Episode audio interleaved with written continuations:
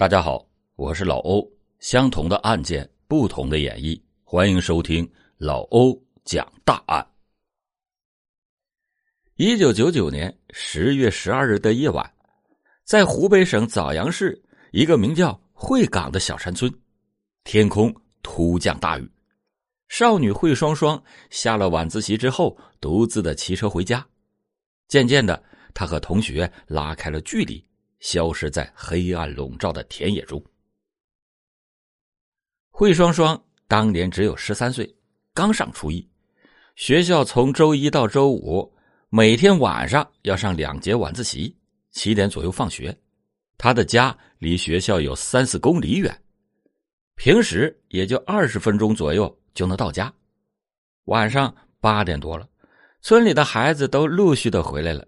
可是惠双双仍然是不见踪影，他的妈妈就有些担心，就对惠双双的爸爸说：“雨下的这么大，女儿还没有回来，你出去看看吧。”惠双双的爸爸找到了同村的女儿同学询问，同学说：“啊，放学之后看到惠双双骑着车子回来了，他骑得有些快，自己没有跟上，但是他能够确定惠双双放学之后往家走了。”至于惠双双去了哪儿，他也不清楚。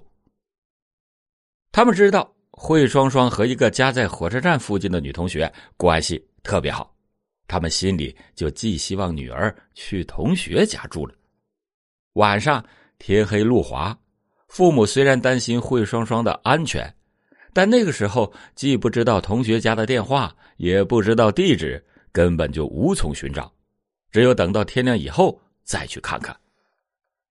第二天一大早，一晚上没有睡好的父亲赶紧到学校去问，才知道女儿根本没到女同学家里去。这下惠双双的一家全慌了。一个十三岁的少女彻夜未归，她能去哪里呢？这可千万别遇到坏人呐！村里人听说惠双双不见了之后，全都热心的帮着寻找。他们找遍了全村，终于在河中。找到了惠双双的自行车，在自行车的下面是已经被肢解的惠双双的尸体。惠双双的父母见到这样的惨状，当即昏了过去。村里人赶紧报了警，枣阳市公安局接到报警电话，立即的派刑警队员赶到了现场。办案民警经过仔细的侦查，他们发现这里。并不是惠双双遇害的第一现场。惠双双遇害以后，被凶手肢解扔进了河里。由于石块沉不下去，凶手又把自行车压在了尸体的上面。办案民警对惠双双放学途经的小路周边进行探查，异常情况出现：路边的农田里发现了大量的血迹，这里应该是第一现场。除此之外，还找到了一双白色橡胶底鞋、一个书包和一团衣服。经过惠双双父母确定，这正是惠双双被害前所穿戴的衣物。一九九九年的那个夜晚，天降大雨，四处一片黑暗。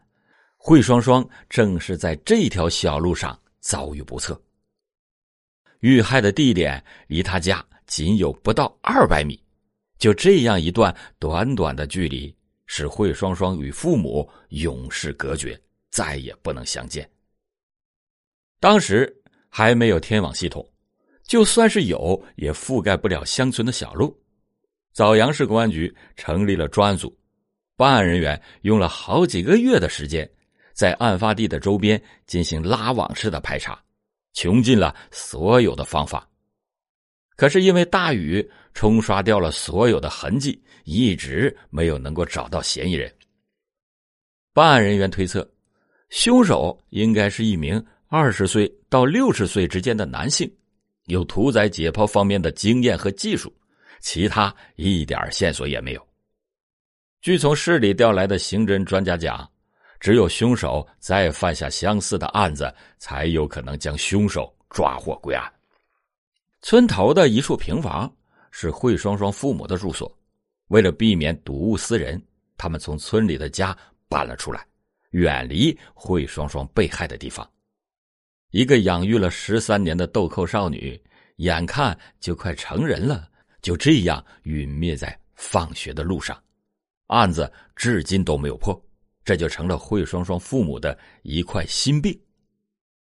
惠双双的妈妈对女儿思念至深，他的双眼几乎都哭瞎了，什么都看不清。他们一直盼望着杀害惠双双的凶手能够被抓获，可是，一年又一年，他们等得肝肠寸断，除了伤痛，已经是无力再挣扎。惠双双的父母把他们可怜的女儿埋在了自家的一片桃林里，他们期望着美丽的桃花能陪伴着女儿直到永远。惠双双的父亲。没事就会到坟前陪女儿说说话，他经常来在这里坐坐转转，伤痛就像毒刺一样狠扎在父亲的心上。十六年的煎熬，对于一个失去女儿的父亲来说，一辈子再也不会有快乐了。十六年来，真相迟迟不能解开，他不但让惠双双的父母肝肠寸断。也像一块巨石一样压在当年办案人员的心头，让他们备受煎熬。那么，凶手到底是谁呢？欢迎您接着收听老欧讲大案。事情的转机发生在惠双双遇害的十六年后，同村的一个四十三岁的纺织女工董丽丽再次遇袭被害，死亡的情景与惠双双案高度的相似。这一次，警察下定决心，一定要把那个恶魔给找出来。二零一五年十二月十二日，冬至这一天，是一年中节气轮转的大吉之日。可是这一天，对于董丽丽来说却是灾难之日，她失踪了。最先发现事情不对的是他家的邻居。据他邻居说，他在村外回家的路上。看到董丽丽摩托车孤零零的放在那里，车上都是露水，像一夜没有骑过一样。他觉得很奇怪，摩托车怎么会扔在那里呢？回到村里之后，他去董丽丽家里问到底是什么情况。可是董丽丽家的大门紧锁，发现不对劲的他，就赶紧告诉了董丽丽的公公叶传富。叶传富打开了董丽丽的家门，卧室里的被褥什么的都叠放的整整齐齐。儿媳妇昨天晚上根本就没有回来，拨打董丽丽的手机也关机了。她去哪儿了呢？董丽丽那年四十三岁，丈夫常年在外打工，她在公公婆婆的帮助下照顾儿子，没有随丈夫外出打工，而是在村旁工业园区一家纺织厂上班，离家。只有几百米的距离。失踪前的那天晚上，董丽丽刚好是夜班，晚上十一点三十左右下班。从那以后，她就像人间蒸发了一样，再无踪迹。公公叶传富觉得很不正常，董丽丽没有什么不良嗜好，在村内也没有跟谁发生过矛盾。上夜班一般都是把儿子放在公婆那里，第二天中午到公婆家里吃饭。这次会去哪儿呢？叶传富是越想越害怕。第二天下午，他骑车来到了纺织厂，向厂长打听董丽丽的下落。这平白无故的人失踪了，厂长也很奇怪，就和叶传富一起去查看厂里的监控录像。在董丽丽失踪的那天晚上，厂里的监控可以清楚的看到，董丽丽骑着摩托车离开了厂区。那么晚了，如果没有回家，那肯定是出事了。叶传富急忙拨打了枣阳市幺幺零的报警中心的电话。枣阳市公安局派出民警到现场探查，董丽丽的摩托车放在村头工业园区的一条公路上。由于是新建的园区，路灯还没有装上，沿着这条路再骑行二百米就是董丽丽的家。细心的办案人员发现。虽然电动车完好无损，可是这辆摩托车的车头的方向和董丽丽家的位置刚好相反，这非常的可疑。在电动车的把手位置，办案人员发现了几处明显的血迹，在路边的绿化带旁边又发现了两大滩血迹。常年办案的民警都知道，如果一个人在现场流了那么多血，肯定是受了重伤，也会危及生命。经过法医鉴定，摩托车车把上和路上的血迹都是董丽丽的。法医说啊，大量的流血可以说明，如果董丽丽还活着，她不可能走很远；如果她死了，现场怎么会没有她的尸体呢？民警推断，她一定是遭遇到了不测。民警还发现，在董丽丽遇害的地方。有着密集的滴落状血迹，朝着村庄相反的方向延伸。民警追踪了几百米之后，细微的血迹在马路的尽头消失。消失的地方是一片庄稼地，前面还有一片水塘。这里难道是凶手藏尸的地点？民警在此进行了拉网式的排查，把所有的地方全都查遍了，仍然是没有发现任何有用的线索。难道董丽丽长翅膀飞了不成？这不禁让民警想起了十六年前惠双双被害的那个案子。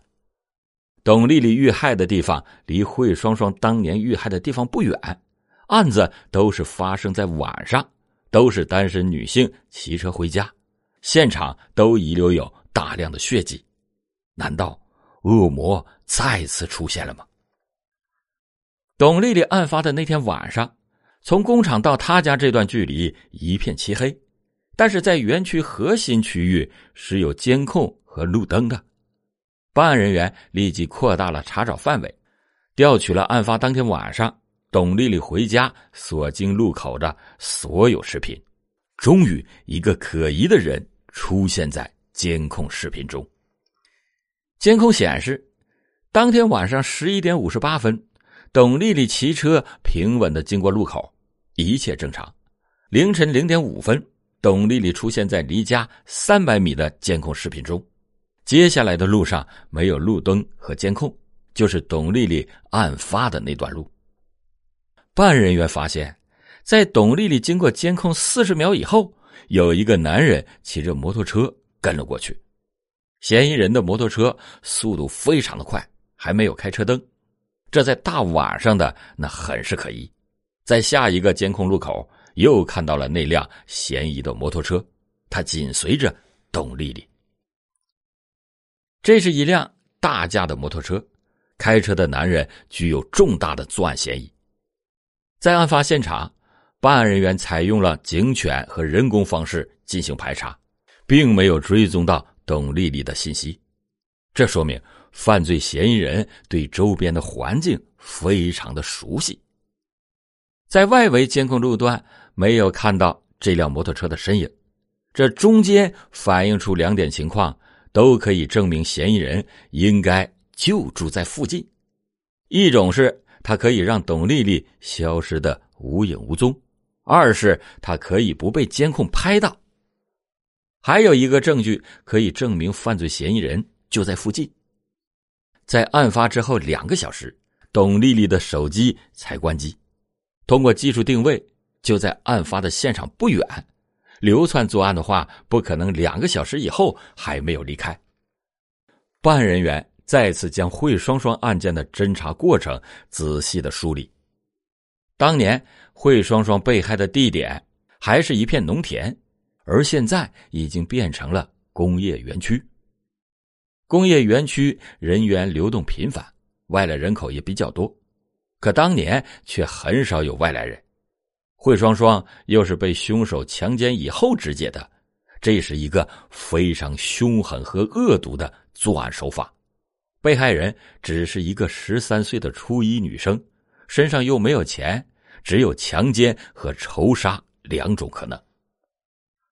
如果是强奸，外地人流窜作案。没有必要杀人，更没有必要用那样残忍的手段将惠双双肢解。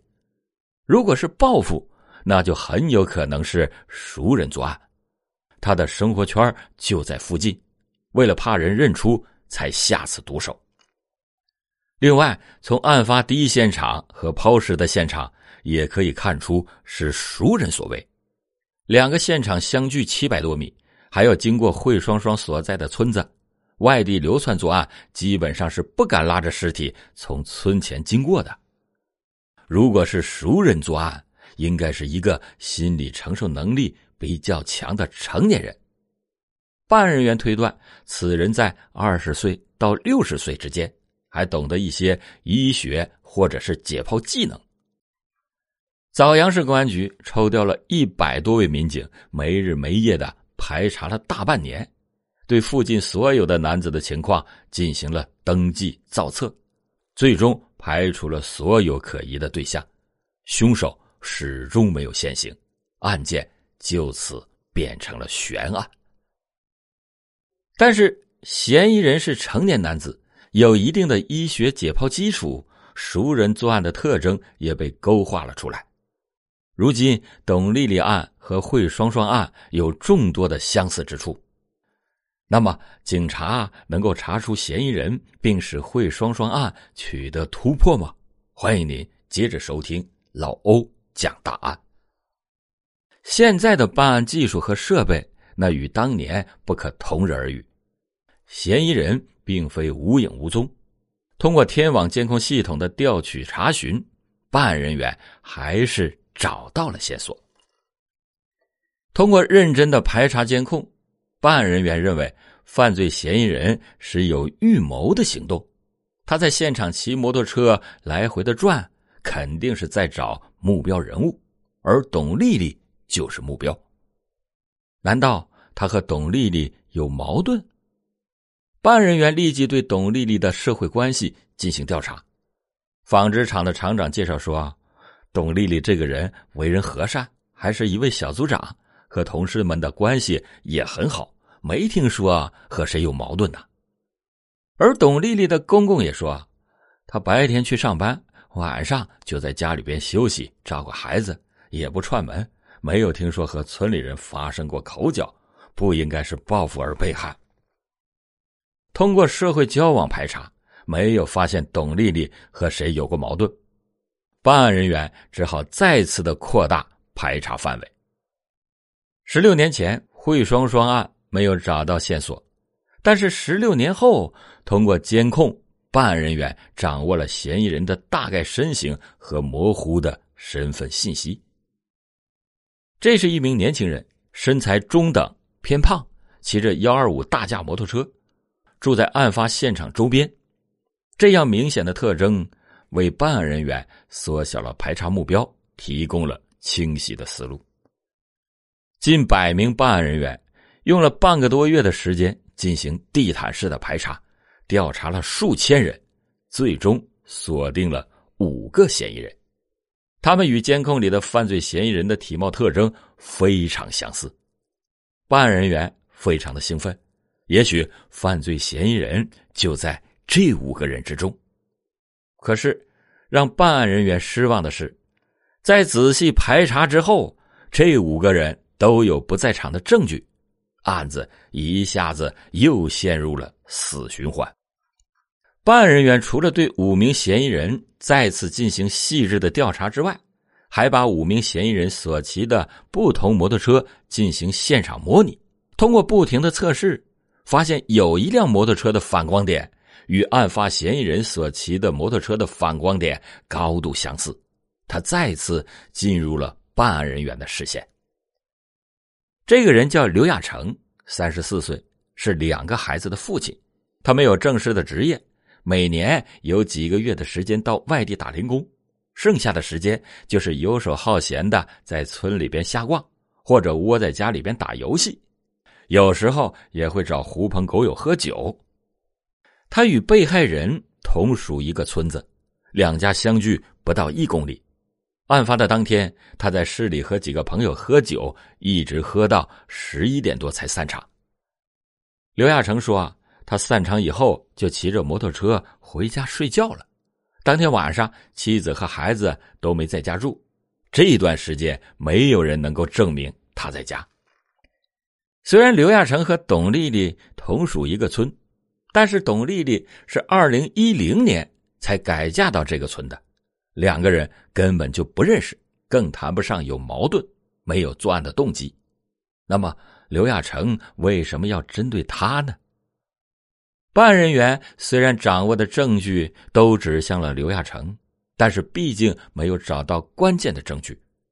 刘亚成面对着审问，也是一问三不知，推诿狡辩。对于当天晚上的去向，他言之凿凿的说：“就是在家睡觉。”他以为办案人员查不到证据，就拿他没办法了，还真的就有。办案人员为了测试刘亚成有没有说谎。就请了专业人员带着测谎仪对他进行询问。刘亚成显然对测谎仪有些顾忌，在办案人员对他进行测试的时候，他的心理波动非常的厉害，特别是提到董丽丽是否已经被害、作案时间是否是凌晨、凶手是谁等问题上，刘亚成的呼吸、心跳、血压特别的快，全部反映在了仪器上。专业人员认为，这些心理波动足以说明刘亚成在讯问上说了谎，可以断定他有重大的作案嫌疑。